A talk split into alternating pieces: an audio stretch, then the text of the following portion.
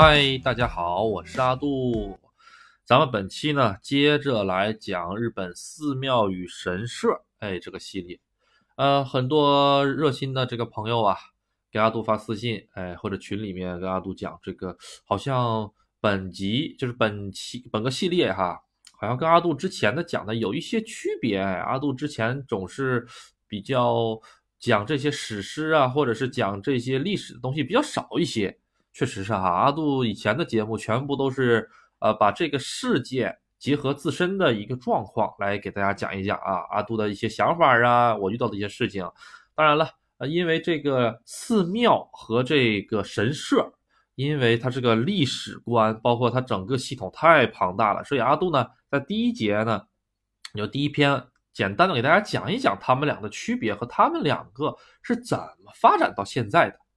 啊，这个呢是作为整个系列的一个铺垫，是起着很重要的一个呃作作用的啊。到了后期，大家就会知道为什么阿杜要给大家讲一个这么无聊。当然了，有的听众就喜欢听这种口味的啊，这也算是阿杜的一种尝试吧啊。但是，一直听阿杜这个节目习惯的朋友们，可能稍微有点不大适应，没有关系啊。本期开始，咱们就慢慢回归了阿杜的这个风格啊。首先呢，咱们书接上回啊，上回讲的是。这个神社与这个寺庙的主要区别，寺庙咱们先放一下子啊，咱们这一节主要讲的是神社，就是阿杜去过的神社，还有就是这些神社里面一些咱们普通人可能注意不到的一些东西，阿杜给大家讲一讲。首先，啊，阿杜住着住在这个玉电厂附近，最有名的神社有两个，一个叫做三岛大社。三是三天的三，岛是小岛的岛啊，大是大小的小，这个社是社会的社啊。第二个就是香根神社，这个香根神社在阿杜的节目中可是不止一次的出现过，因为阿杜之前就去过很多次，在以前不管是推荐这个日本的旅游的景点啊，还是说阿杜的一些故事啊，包括阿杜最后回国之前，嗯，因为阿杜是一月份回国的嘛。然后正好回国前，我还去了一趟香根神社，当时下着大雪，开车上去的，哇，那个记忆真的是特别特别棒啊！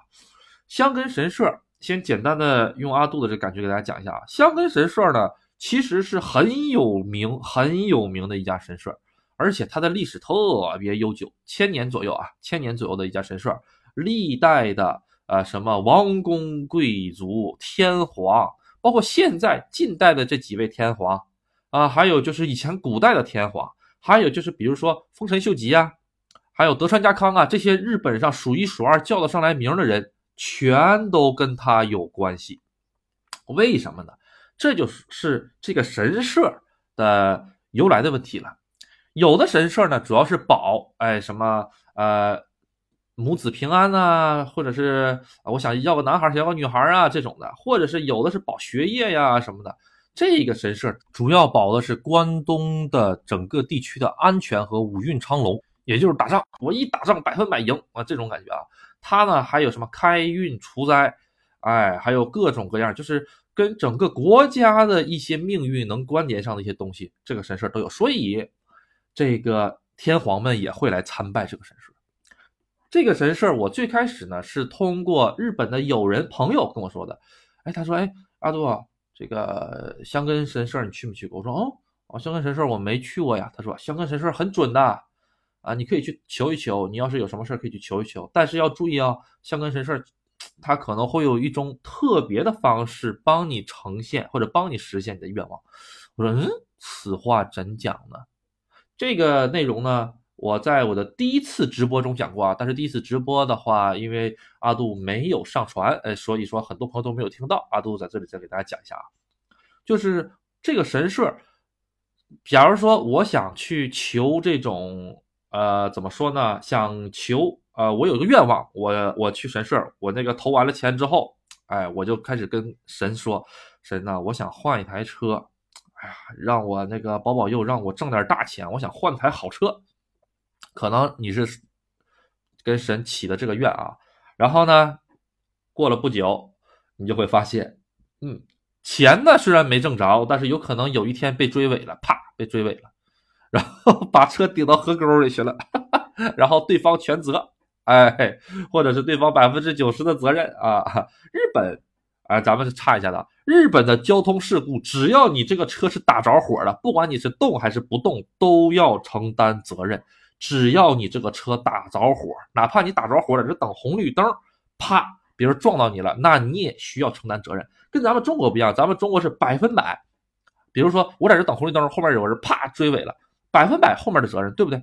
咱们一分钱不是责任不用掏。日本不是的，日本你只要打着火了，呃，发动机在运转，哎，你坐在车里，不管是什么，你在那不动，哎，你被你被怼了，你也有责任。什么责任呢？没有观察周围的责任。你要是看见后面有个车没刹车向你向你跑过来的话，你不会稍微稍微偏一偏，哎，或者是稍微躲一躲吗？啊，日本人他是这么想的，所以说多多少少你都得沾点边儿。好，咱们继续扯回来啊。好，那你看看啊，我我上神社求的愿望是，我想换一台好车，没想到被人家给怼了。本来我想的是啊，我可能会买彩票中奖，或者是我会通过我的努力，哎，找到了一个好工作，高工资，然后换台车啊。咱们正常人都是这么想的，是吧？但是那个神社给你带来的可能就是一种，你的愿望虽然我会给你实现。但是你要付出相应的代价，就这种感觉，明白吗？呃，哎，你啪，你被怼了一下子，车被怼报废了，然后对方保险公司全赔你了个新车，哎，然后你就会想，我这确实也是愿望达成了哈，虽然达成的有点怪怪的感觉，但也算是达成了吧？啊，是不是？啊，也是达成了，所以香根神社就给人一种这种感觉吧。嗯，而且他说的很多。话抽的很多签儿很准，哎，这个就要讲了一下抽签儿。哎，大家呢有没有发现，不管你是去寺庙也好，或者是去这个神社也好，它都有抽签儿的地方。这个是因为什么？实际上最早抽签儿的这个东西是从寺庙传过来的，神社原来是没有抽签儿这个东西的，知道吗？最开始抽签儿这个东西是从宋朝通跟咱们中国的这个呃，就是日本。啊，不是派了一堆留学僧嘛？啊，僧人去咱们中国学习这个系统，就把整个这个佛教的这个系统全学习过来了。后来呢，他们就把这个宋朝当时的一种叫做天竺灵签的东西学习过来，然后到了日本整合了之后，随着时代的发展呢，就变成现在的这种签了。咱们就涉及到咱们上一集讲的东西了，就是在一个历史阶段中，佛教跟神道教它俩是融合在一起的，融合在一起发展的。把他们两个扭在了一起，窝成了一个团儿发展的。所以呢，他们两个就会有什么感觉呢？这个老百姓到了这个寺庙之后去求了个签儿，第二天呢，他又去这个呃，比如说去这个神社去去，他说：“哎，你们神社没有抽签的吗？”这个神社的当家的一看哈，那这也不是个事儿啊哈，隔壁都有，我们家怎么能没有呢？我们家也搞，哎，于是就跟隔壁学了，哎，一模一样的东西。哎，明白了吧？啊，然后呢？其实最开始的这个抽签儿这个东西是从佛教传到这个神道教里面的。后来所有的这个神社最开始有抽签的这个，但是他们两个是不一样的。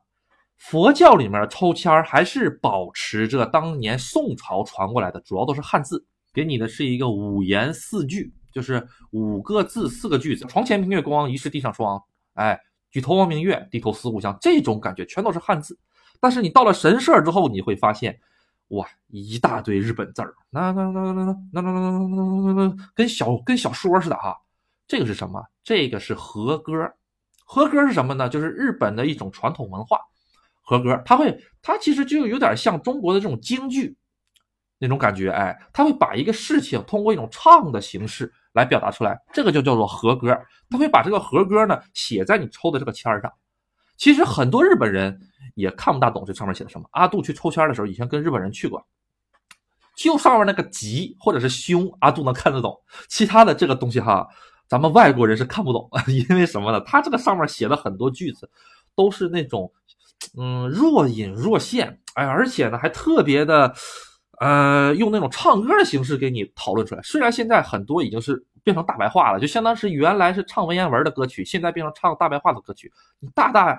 概概的能理解一些意思，但是你要是通过谷歌翻译啊或者什么的翻译软件，你是翻译不明白的，因为它里面是有很多文化传统积淀在里面的。我就问日本人这什么意思，日本人啊看了一圈之后想了想啊，嘛嘛嘛，嗯，大概就是说你最近可能这方面挺好，这方面不好，要注意身体，就这种感觉。他们也是说大概，哎，他也不知道 准确的是什么啊，但是呢，上面有个凶，有个吉就够了。哎，对了，然后他最下面会写你的健康怎么样，哎，你的你的这个爱情怎么样，你的事业怎么样，这个就会写的很普通话，都能看得懂。但是上面这一大段全部。都是怎么说呢？都是像歌，就像歌词儿一样啊，一大堆。这个其实就是对你现在的这个处境的一种判断。然后呢，每个人每个人呢，他对这首歌曲的理解的能力或者理解的意思都不同，所以呢，每个人对自己哎抽到这个签儿，他所写的这个东西也都理解的东西不一样。所以以以每个人呢站在不同的角度上看这个签儿，都会有不同的感觉。呃，有可能，哎，他说的这个东西不好的，哎，可能跟我最近的什么身体状况不好啊，或者跟公司这个同事处的不好啊，可能就搭上边儿了啊，就他们其实是这个东西啊。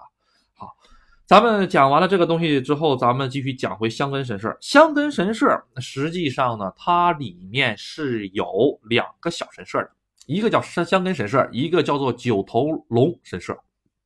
阿杜当时不知道啊，第一次去的时候就上这个九头龙神社里面去抽签了。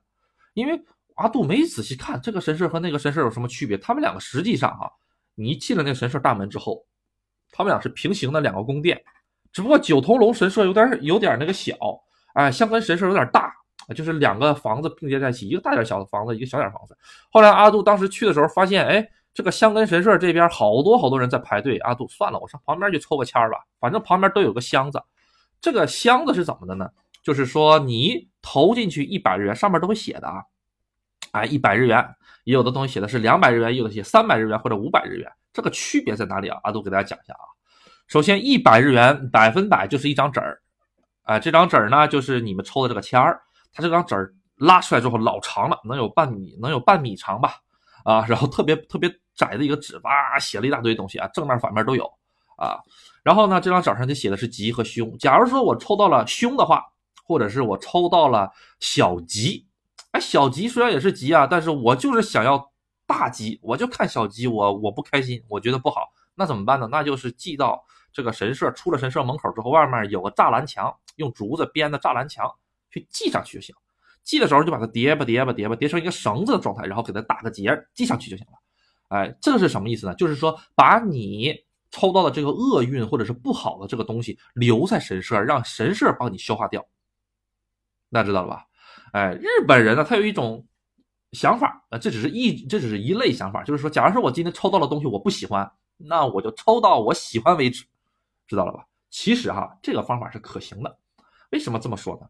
呃，不同人不同想法不一样。阿杜觉得这个方方法可行啊。当然了，这个方法在日本人这个圈子里面也是分，有的人觉得第一次抽到的这个东西是最真的，你再往后抽就没有用。当然，有的人也认为这个东西你不管抽多少次，只要抽到。最后一次是你想要的就可以，呃，他有不同的想法啊。这个东西在神社这方面并没有一个特别固定的说法，你愿意抽几回你抽几回随便，你一天抽一会儿都没问题，没有人管你啊，没有没有人说你今天你今年只能抽一次，你就是连着抽五次，连着抽十次都没有人管你啊，只要你把钱投进去，抽一个就好。哎，阿杜呢，切，呃，就怎么说呢？这里呢，还是奉劝一下大家啊，一定要投钱再抽。因为那个上面没有任何人管你，你就是不投钱，你去拿也没有人管你。因为在大家的意识中啊，就没有人会干这种事儿。这种是什么呢？这种就是你如果说不拿钱，你如果说不投钱，哎，咱们可能就哎呀，反正随便赚一个多好啊。这个东西哈，阿杜个人认为还是要对神明抱有一定敬畏之心的啊，不要做这种事情啊。一百日元才五块钱，是不是哈？你去买一个你将来的前程也好，买一个运气也好。这都是不贵的，千万不要干那些事情啊啊！好，那这个东西讲完了之后，那讲讲两百或者三百或者五百有什么区别？不同的神社它是供奉的不同的神，有有的神社供奉的是什么呢？供奉的是这种呃免除灾运的这种神，哎，有的有的是供奉财神，有的呢供奉的是这种商业的这种神啊，就是做生意会红红火火、风风风生水起。所以呢，你去了那边之后呢，你有可能，哎，我就假如说阿杜买个最贵的，不同神社有的只有一百和三百，有的还有一百、三百、五百，有三个档。这个档差在哪里？就是这个签儿，你抽的签儿里面，它会给你附赠一个金属，一个金属送的一个像小王八呀，一个小哨数啊，小葫芦啊，啊，或者是什么呀，或者是小小小青蛙呀。哎，那青蛙是什么呢？哎，王八大家都知道长寿，嗯，对不对？哨数呢，大家都知道就是来扫钱的，对不对哈？那青蛙是什么东西呢？不知道了吧？青蛙呢，其实在日语中叫做“开律”，开律是什么意思呢？就是回来的意思，回来吧，回来的意思，知道了吧？他他他借的这个谐音，就是说我抽到这个东西之后，我希望我们家里的某个人能尽快回到我的身边。比如说，哎，我的这个妻子或者我的丈夫在外面一直出差啊，出差了半年了还没回来，我希望他能尽快回来，我就呢，我就去买个青蛙，然后或者抽到这个青蛙，我就会会很开心。哎呀。哎呀，我老公或者说我老婆肯马上就要回来了，会有这种感觉啊？对，这个这个好像据我所知，中国就没有这个青蛙的哈，因为它跟日语的这个发音是有关系的。这这就是一个文化和宗教的一个互相怎么说呢？互相交织在一起的一个因果吧。嗯，好，那三百和五百差在哪里？他们两个虽然都有小王小王八啊，或者说是神神龟吧啊，就是神龟吧啊，但就是差在这个神龟的制作上。你两百日元可能也带个小小的这种金属的神龟，这个这个小神龟可能就是一个小片片，一个小的金属片，就跟咱们喝的易拉罐听似的啊，就是个平面的二 D 的。但是你要是花三百日元或者花五百日元，你可能就会弄一个立体的，而且质感很不错，是实心儿或者空心儿的。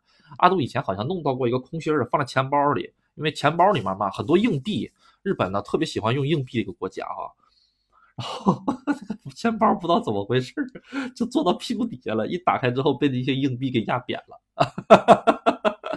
哎呀，这个这是愧对神灵啊，愧对神灵啊！赶紧，我又去神社求了一个。啊，真是不好意思啊啊！所以吧，这个东西也挺好玩的啊啊。然后吧，呃，他们有好多好多种，比如说。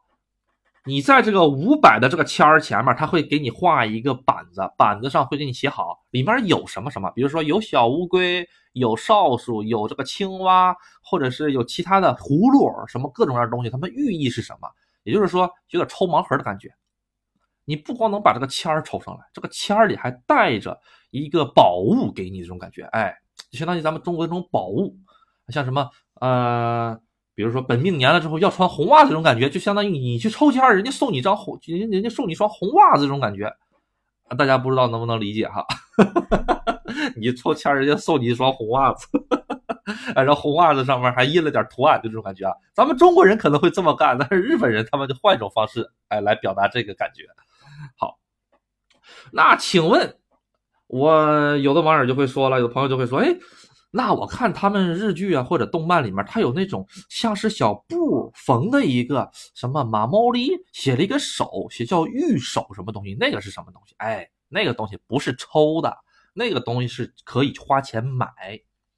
哎，比如说有的神社的这个交通安全的玉手特别准，比如说三岛大社啊，如果在我们那个方位说，我们玉电厂整个。呃，静冈县的东部来说的话，哪个神社的交通安全的这个御守最最灵，就只能说是山岛大社的最灵。大家都知道，都去这个神社去求这个，因为它特别特别灵啊。挂在车上啊，挂在车上想挂哪挂哪啊。然后呢，有的呢是想考试，哎，考试的话那就要要去什么什么神社，哎，比如说日本它有一个很有名的神社，所有考试的。呃，学生或者高考的考试的学生都要去那儿拜一拜。那个呢，就是被供奉着叫做日本的一个什么呢？就是呃，知识之神或者说是考试之神。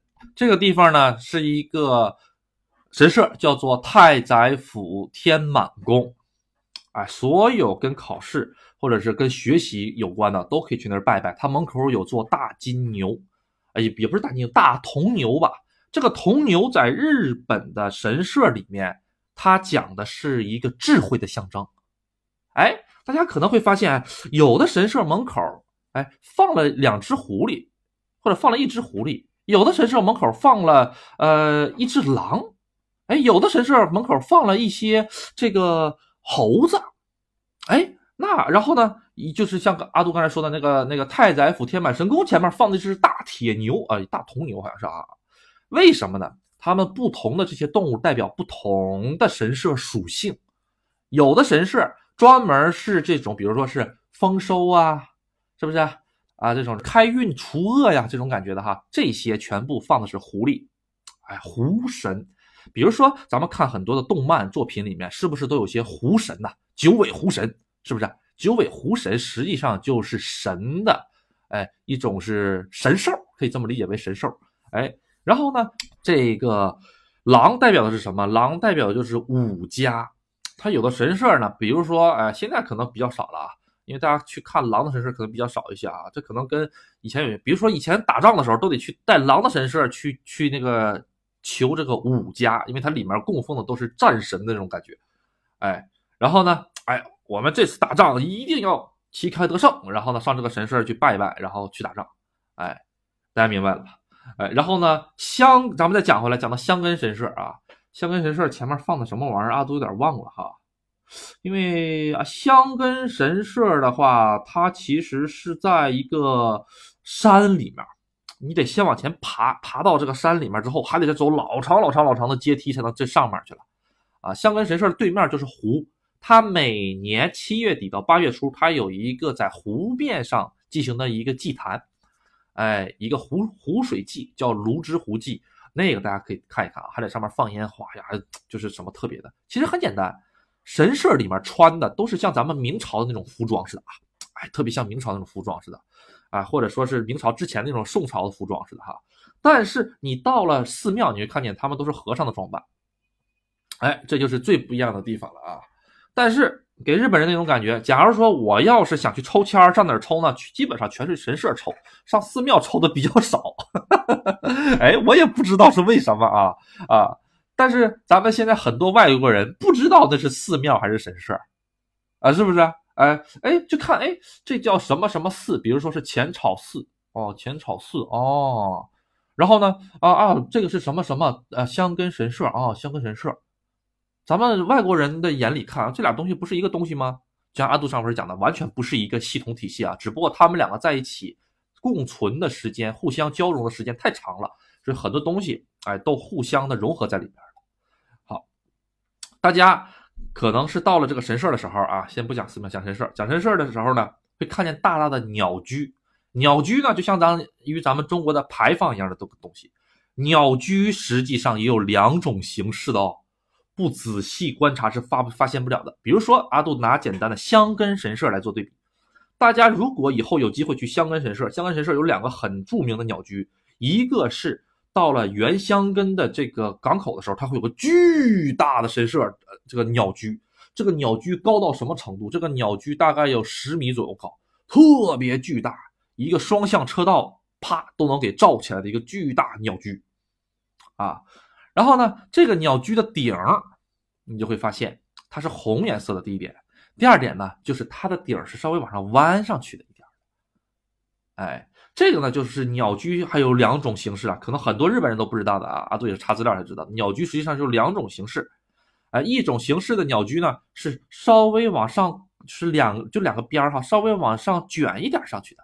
相当于咱们中国古代的，就是故宫那些建筑的那个那个房檐上，哎，稍微往上往往上卷一点上去，这个其实是受到了当时咱们国家的文化的影响，所以他们的这个鸟居的造型会嗯稍微往上跑一点，而且上面会有一些图案，或者是会有一些水波纹那种感觉，哎，这是第一种。这个呢，它其实叫做明神系，就是呢，它是一个明代的一个。呃，关于这些神社的这一个系列的东西叫明神系啊，然后呢，另一种就是直愣愣的，啪，直愣愣的，弯都不带拐的，颜色有各种颜色，有是有有石头做的，还有这个，比如说是呃金属做的，还有还有那种青铜做的，阿杜都见过，石头、金属啊，或者是木头都有啊，它们呢各种颜色都有，有的有的是青铜的本色，有的是石头的本色，它们就直愣愣的。直愣愣的啊，一个杠，两个杠，啪啪，左面右面一个杠下来，这个就是日本最原始、最原始的这个他们神道教他们这个派系的鸟居，他们两个生产出来这两个鸟居，哎，这个呢就稍微有一点点不一样，所以大家以后如果或者去过日本的，可以看看自己当年拍的那个神社那个照片的那个鸟鸟居，就是牌坊那个两边是翘起来的还是平的。啊？这就代表这个神社的风格是不一样的，哎，因为它神社里面要分为很多很多宗派嘛，对不对？好，那香根神社为什么值得好玩？香根神社单单千年以上的树，就满山遍野都是。那一片基本都没砍过树，个个树都得千年以上啊！而且香根神社大家都说特别特别的灵啊！如果啊大家以后去了那边之后啊，大家先推荐一下啊！如果它不是有两个神社吗？一个叫做呃香港神社，一个叫做九头龙神社嘛哈，去一个就 OK。阿杜的意思哈，去一个就 OK 啊！如果你一直是在九头龙神社，比如说阿杜因为第一次。不知道，我就去了九头龙神社。那阿杜从那儿之后就一直会在九头龙神社去祈求，因为他真的很灵啊。他说的很多事情，阿杜后来渐渐渐渐哦，确实是这么往往这个事情发展的啊。有他有一些提醒啊，有一些东西啊，确实是哎，特别特别对阿杜有帮助。在九头龙神社，所以啊，所以那个地方香根神社每年都会有大量的人去，每天都会源源不断。然后呢，咱们在去香根神社的路上。会发现啊，他们神社会有一些用石头做到的像栅栏一样的东西，或者是那种叫做石灯，大家都知道什么叫石灯吧？啊，啊，这种挺高的，一人头高左右，用石头完成那个灯，上面都会刻名字。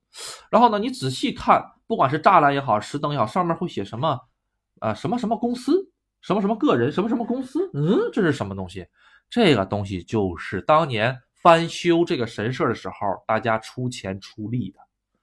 哎，大家明白吗？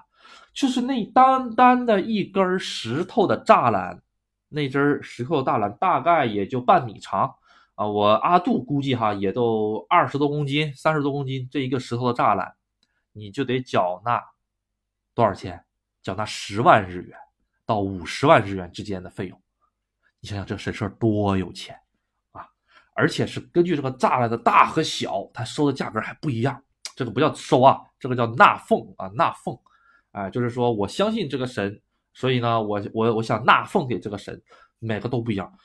那一片栅栏上全刻的人的名字和公司的名字，没有一个空的，也就是什么，你想加你都加不进去，你知道吗？还有的是一个栅栏上面刻两个人的名字，这就是夫妇两个人的名字都在上面，这个就相当于一种积德的这种行为吧。哎，这个是一个很不错的一个景色啊，大家可以到时候去观察一下子。哎，别的地方看不到的。哎，对，那香根神社整个你从山下走到山上的话，大概有个两百米左右吧，其中一百米就是这个石灯和这个石栅栏，你就都能看见上面全都是这个字儿，多少钱呢？是不是？所以它很很厉害的这个神社。然后这个神社去年还是前年，它在水里面有个鸟居。刚刚的修好，阿杜之前去的时候还是一个老的鸟居，后来修了一年还是半年呢，一直封着照不了相。现在修好了，那个大的鸟居在水里面啊。为什么在水里面呢？因为它有个斜坡，它每年它不是七月底八月初有个游，就是在湖里会有个船的祭典嘛。那个船直接是个轨道，嚓就从那个滑下去，哎，从那鸟居旁边直接滑下去，然后进到湖里面去了啊。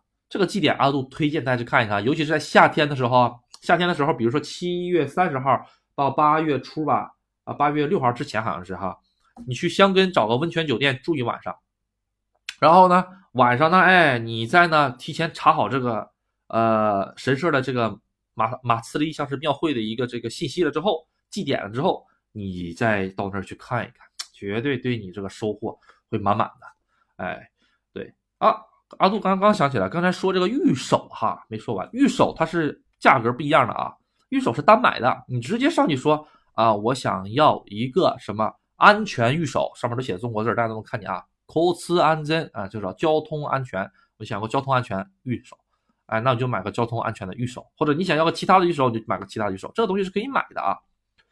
那咱们要是去这个神社的话，它前面有个供奉箱，不要投钱吗？投多少钱呢？投五日元就好。为什么投五日元？五日元的话，现在两毛五，两 现在两毛五啊，投两毛五就可以了啊！大家不要舍不不舍得啊！五日元，在日文的发音中叫做国宴，但是呢，在日文中国宴还有一个就是很好的机缘、很好的缘分的意思，所以大家都在投五日元。投了五日元之后呢，啊，然后呢，大家拜一拜，啊，然后呢，哎，然后鞠个躬，然后呢，心里想一想，说完了之后呢，再鞠个躬。在这之前的时候呢，在上神社山，在进神社之前，它会有大鸟居、小鸟居、各种鸟居，啊，三四个鸟居，它。在上山之前，它会有一个地方专门让你洗手的。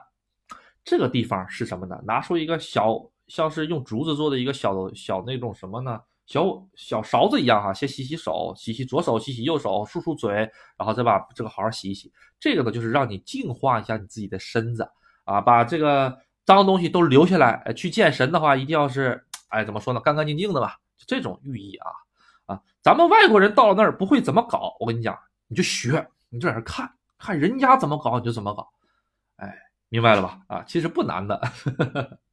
好，这个就是香根神社啊。香根神社，阿杜是极度推荐大家去的。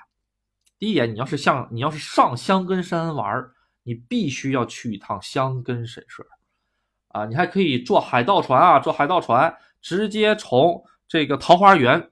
港坐海盗船，然后直接就可以到原香根港。从原香根港下了船之后，徒步十分钟就能到这个香根神社，很不错的一个地方啊。嗯，哎，顺便说一下，它是不花钱的哦，一分钱都不花。日本的神社一分钱都不花的，免费进的，没有门票的啊。所以其实去日本游玩的话，如果我就是想去看一看日本的这种古老的文化、寺庙啊、神社呀。啊或者是是一些公园啊，比如说阿杜之前说的这个呃义父宫公园哎，义父宫公园才才多少钱？才二十块钱都不到，比中国那些五 A 五 A 景区强多了，还不要钱啊？不是，还还很便宜，是不是？啊，包括像阿杜说的和平公园啊，不是平和公园啊，都不要钱的，所以随便去啊，这个是很不错的，而且呃，日本真真正正。花钱的地方实际上不是在这些游乐场所上，是什么呢？是吃和住上。游乐场所上，你要是去 USG，哎，或者是去这个迪士尼，啊，可能花点钱啊，但其他的花不了几个钱啊。包括那些博物馆都没几个钱，有的还不要钱。好，那本期呢，咱们就先到这里，下一集呢，咱们继续开讲啊。下一集呢，阿杜想给大家讲讲这个三岛大社，哎，三岛大社。也是一个很神奇的神社啊！这几个神社其实都离得很近啊。为什么说也推荐一下三岛大社呢？因为三岛大社它在这个三岛市，三岛有新干线，不管是各位是想从东京到大阪，还是从大阪到东京，都会路过三岛这个城市，所以呢，可以不妨下车上这个三岛大社去转一转，然后呢，转完了之后呢，咱们。都到三岛了，那就去这个咱们旁边的这个昭金市嘛。三岛市和昭金市是融合在一起的，就相当于北京的两个区，他们两个是融合在一起的这种感觉啊。呃，你根本感觉不出来，哎，我是到三岛市了，我我还是在这个呃昭金市，你感觉不出来的，它就像两个区完全合并在一起的一样的感觉啊。然后你到了这个三岛市了之后，你就可以。到阿杜说的什么弹岛水上乐园啊？虽然弹岛水上乐园现在已经不怎么好了，它全部都是一种就是呃当年泡沫危机之后的那种惨败景象。但是阿杜还是值得大家去的，为什么？人少。我跟你讲，阿杜游玩的一个一个一个一个怎么说？一个点跟其他人不一样在哪里？阿杜喜欢去人少的地方玩，哎，人多地方阿杜不想去，因为去那儿不是玩，是被玩。